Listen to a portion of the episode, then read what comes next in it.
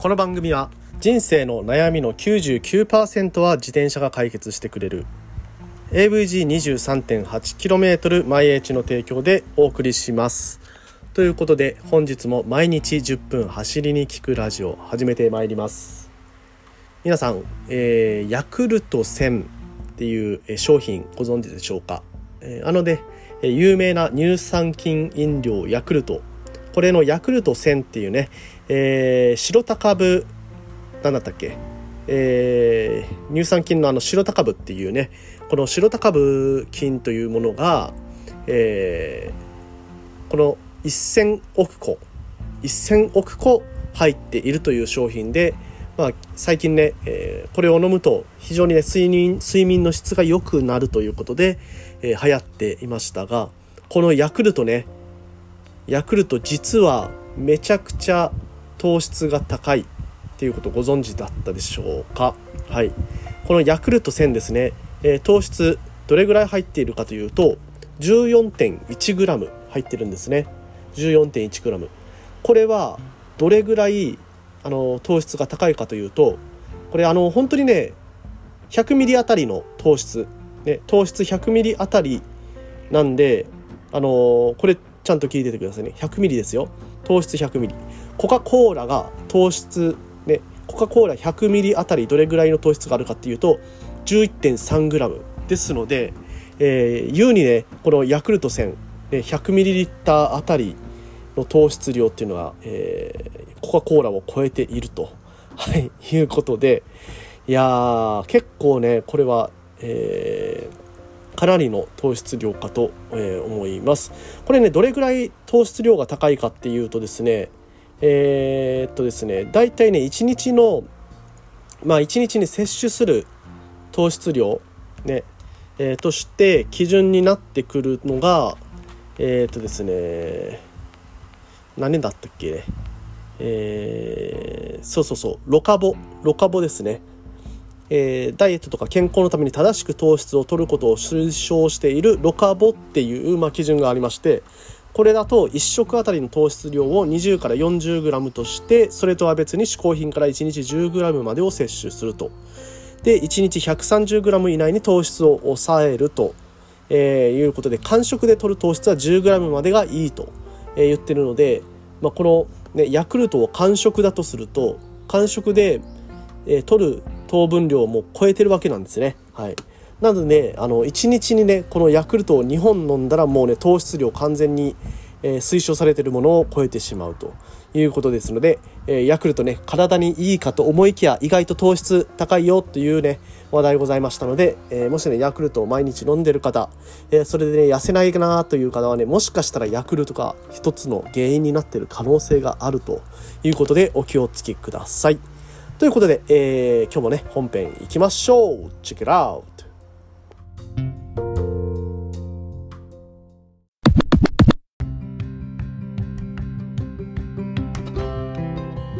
はいということで改めましておはようございます。森健でございます。沖縄で自転車ツアーのツアーガイドですとか自転車サークルの運営そして AT ツアー AT ツアーのコーディネーターとして活動しております。ということで本日も毎日10分走りに聞くラジオを始めてまいります。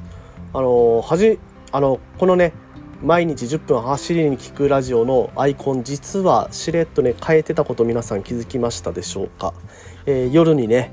えー、一人で走っている男性が、えー、まあ、シルエットとして、え出ていますが、まあ、これでね、えまあ、走りに聞くラジオってね分かりやすくなったんじゃないかなとえー、いうふうに思います。ね、このアイコンでしばらくやっていきたいと思いますので、よろしくお願いします。はい。ということでね、今日の本編ということで、今日はですね、自転車はなぜ気持ちいいのかというようなニュースね、結構ね、昔のニュースなんですけれども、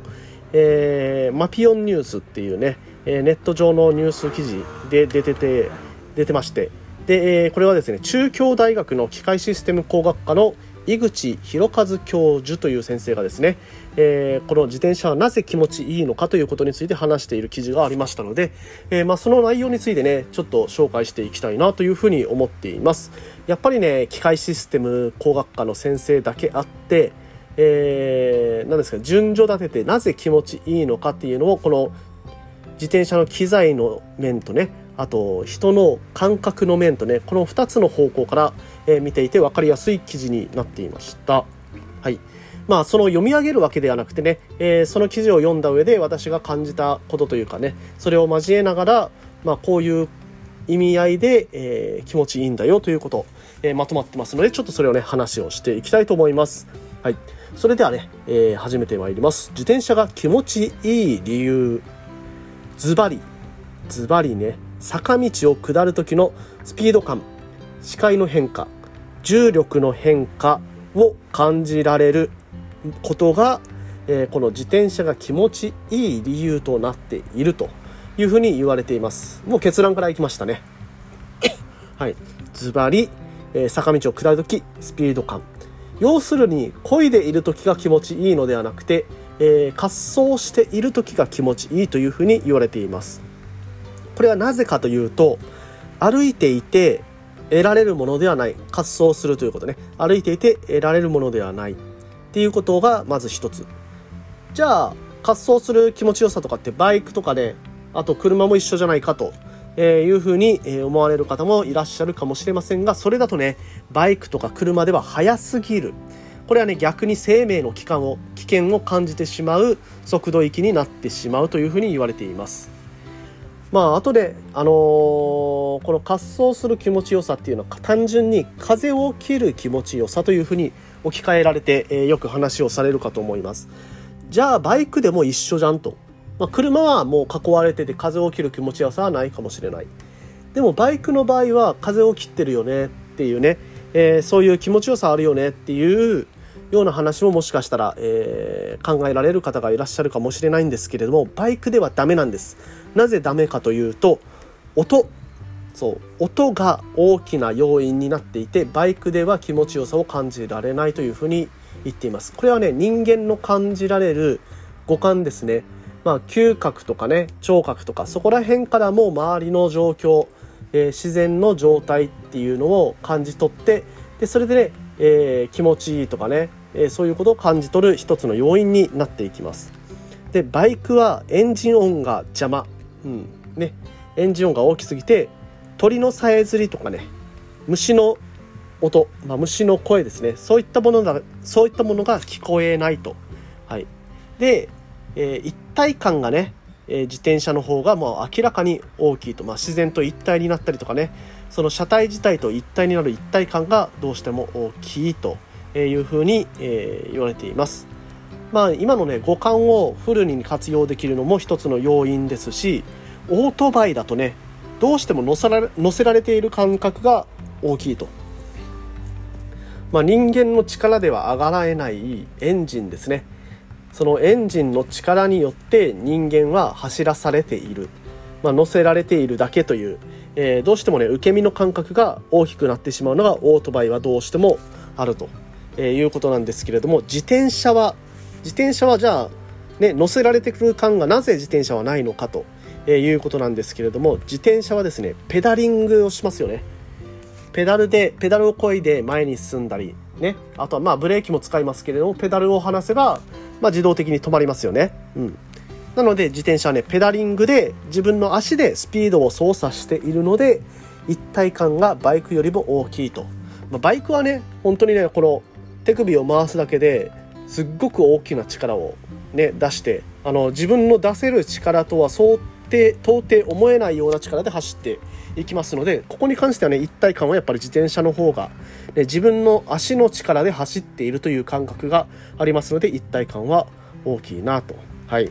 いうことでございます。で、これね、最初に言った、えー、自転車が気持ちいい理由ね、ズバリ坂道を下る時のスピード感とかっていうね、こういう滑走しているっていうところね、そこに通じてくる話にはなるんですけれども、えー、なんならね、あの、足を止めても進むから、えー、気持ちいいと。はい。まあ、要するにね、えー、この教授は、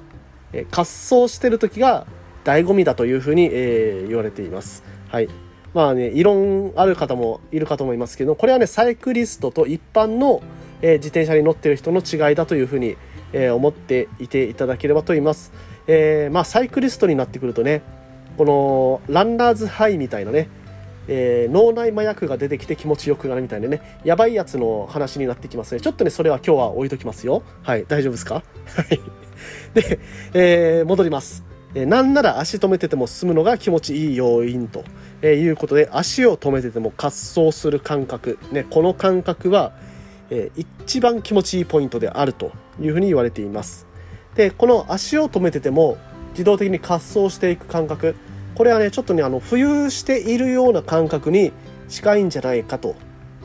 まあ、ちょっと言い過ぎかもしれませんけどね、えー、浮遊してるような感覚に近いかもしれないと。いうふうに言われていて。まあ、そういう状況ってねあの人間はどういうふうに感じるかっていうととても開放的な気分になると。普段の生活でいろいろねストレスを感じながら生活していく中でこの自転車のね自転車に乗って滑走してる間だけはとても大きな開放感を感じる。これはわかるんじゃないですか？これはね、えー、ちょっとね、えー、ガチで乗ってる方たちもわかることじゃないんでしょうか。ね、この開放的な感覚というのが、まあ、自転車の醍醐味ですというのはえー、言われてました。なんならね、えー、せっかくね機械システム工学科の先生ですので、えー、機械的な面ねあとラチェット音もいいよねというふうに言われてます。あのねチチチチチチっていう音がね、えー、自分が機械に乗っているということを一応ねあのー、思い出させてくるとくれると、えー、バイクだとね、え、マフラーの音でめちゃくちゃ大きいですからね。え、外界の音と遮断されるんですけど自転車のあのラチェット音ね爆音ラチェットつけてる人はどうか分かんないですよ。まあ静かなラチェットをつけてる人はそのラチェット音プラス外のね、え、音っていうのを聞き取ることができるよねと、えー、そういうねメカに乗っているという点については所有感も満たしてくれる。ね、大事に、えー、使って乗っているということで使えば使うほど味が出てくる、えー、自分との一体感が出てくる、まあ、例えば万年筆みたいにね、え、使えば使うほど、え好きになっていくと、えそういうような利点がありますよねということで、えこれはですねマズローの欲求5段階の、え法則っていうのがありまして、まあ、アメリカのねマズローっていう、えまあ、心理学者。これの、えー、提唱する欲求には5段階ありましてっていうものがあるんですけれども、まあ、それぞれにね生存欲安全欲求あ生存欲求安全欲求社会的欲求尊厳欲求。でねこの4つの欲求の上に、えー、最後ね自己実現欲求っていうのがあるんですけどこの自己実現欲求ね一番上位の欲求自己実現欲自己実現欲求を自転車がえー、満たしてくれるというふうに、えー、言われています、まあ、自転車はですねさまざまな創造的な体験を可能にする道具として、えー、みんなの、えみんなに寄り添うことができる道具なので、えこのね自己実現欲求の最上位を満たすことができると、えいうことで人の心をも刺激する自転車はとても魅力的ですよということでまとめられております。で、えー、やっぱりねちょっとね苦しい時は自転車に乗ってみましょうということで、えー、今日は締めくくりさせていただきたいと思います。ということで毎日10分走りに聞くラジオでこういったような自転車に関する Tips 等を毎日10分話しております。えー、今日の話ね面白かったなとかまた明日も聞きたいなというふうに思った方は是非ともフォローしていただいて、えー、明日も聞いていただければと思います。それではね皆さん今日も気をつけていってらっしゃい。